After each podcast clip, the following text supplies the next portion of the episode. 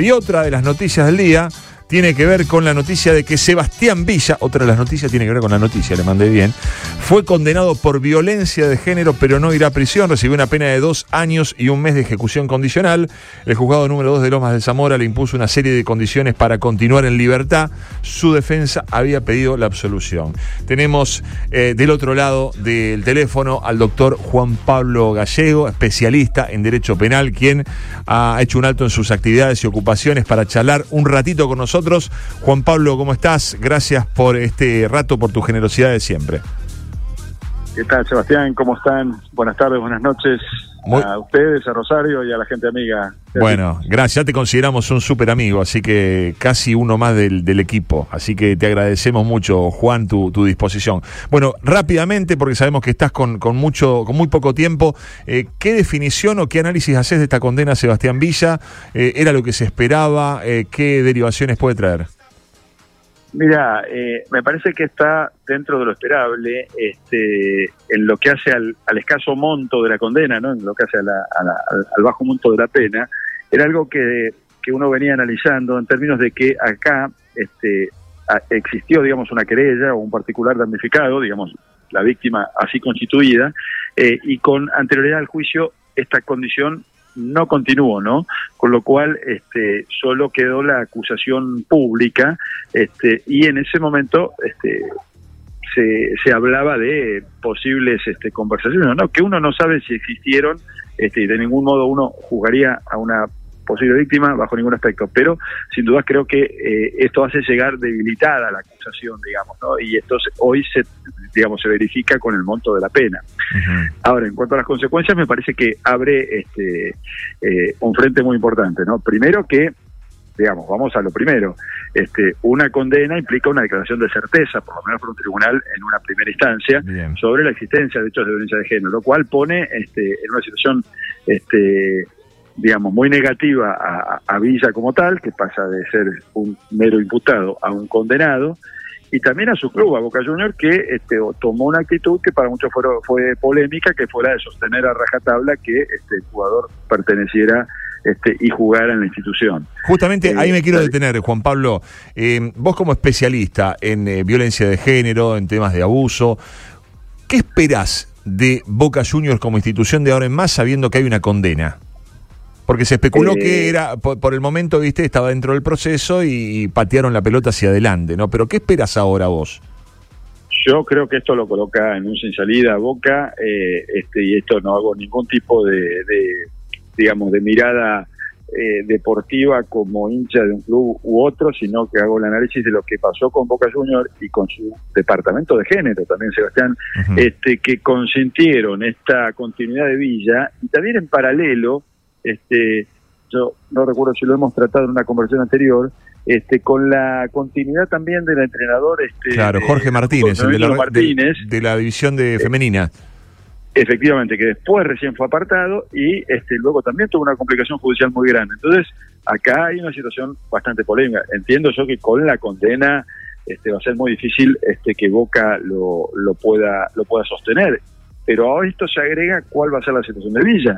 Este, como ustedes decían, el tribunal lo ha condenado, hay una, una serie de condiciones.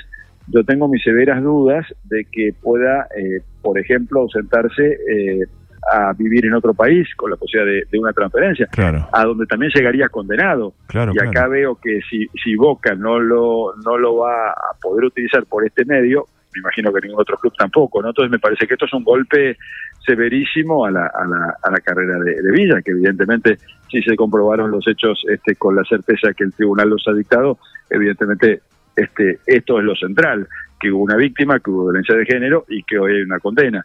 Pero creo que las consecuencias son múltiples. Eh, y entiendo yo que Boca este, ha privilegiado en todo este periodo la inversión y, digamos, y el valor económico que otorgaba a este jugador por sobre lo que la lógica indicaba lo que hace a tener la perspectiva de género y aún teniendo un departamento de género y teniendo una situación bastante polémica. Yo creería este, que va a haber una decisión fulminante, que bueno, que, que, va a afectar las arcas de, un club que compró un jugador que, que que tuvo estos problemas y que me parece que la carrera de Villa se ve este, como muy debilitada también.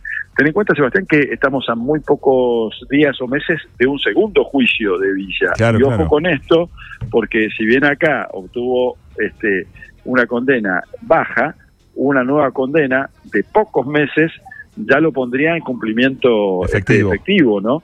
Entonces, me parece que tiene muy poco margen de acción tanto Boca Junior como, como el jugador en términos de este ya sea de lograr un pase o lograr sostener que juegue acá, ¿no? Así que me parece que las consecuencias deportivas, económicas y de toda índole este, están a la vista, ¿no? En el marco de algo que, que, bueno, que quizás no debería ser el eje de la discusión, porque el eje debería haber sido, bueno, si hubo violencia de género hay que este, prevenir, hay que creer a la víctima, hay que escuchar, hay que ser un poco más este, contemplativo con la víctima, más allá de los valores económicos en juego. Bueno, aparentemente esto, no existió. Hoy un tribunal indicó que sí existió la, violencia de género. Entonces, creo que esto también no, nos tiene que interrogar, ¿no? Como sociedad, como instituciones, eh, digamos, ¿dónde nos paramos a la hora de decir, bueno, cuando existe una denuncia eh, fundada de violencia de género, este, cómo debemos actuar las instituciones. Me parece que aquí no hubo un ejemplo este, a seguir,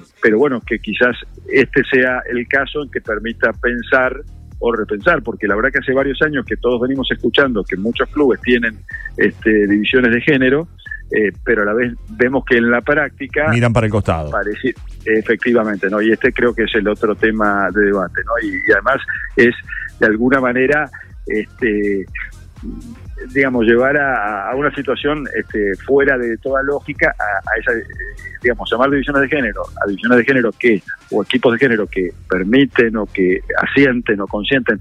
Y digo yo, y digo más aún, eh, con, esta, con este resultado, no deberían pensar los clubes, por ejemplo, en que esas comisiones de género sean no estén bajo la órbita de la presidencia del club o bajo la órbita de la tesorería, porque eh, si lo que va a decidir es el valor económico, eh, entonces pareciera que este, esta división de género no tiene mayor peso, ¿no? Así que creo que nos interroga sobre esto, ¿no? Sobre, sobre si se estaba enfocando bien algo que, claro, nos mostraban y, se veía periodísticamente o veíamos como espectadores, decir, bueno, qué bien que los clubes tengan esto, pero vimos que acá no funcionó y que acá la justicia además a las dos personas que de alguna manera protegieron, la señaló, en este caso a uno ya condenado y en el otro caso entiendo que este Martínez está procesado o, en esa vía, ¿no? Entonces, esto creo que también es, eh, me parece que es el debate real, ¿no? Que este todos nos apasiona el fútbol y podemos hablar un montón de cosas.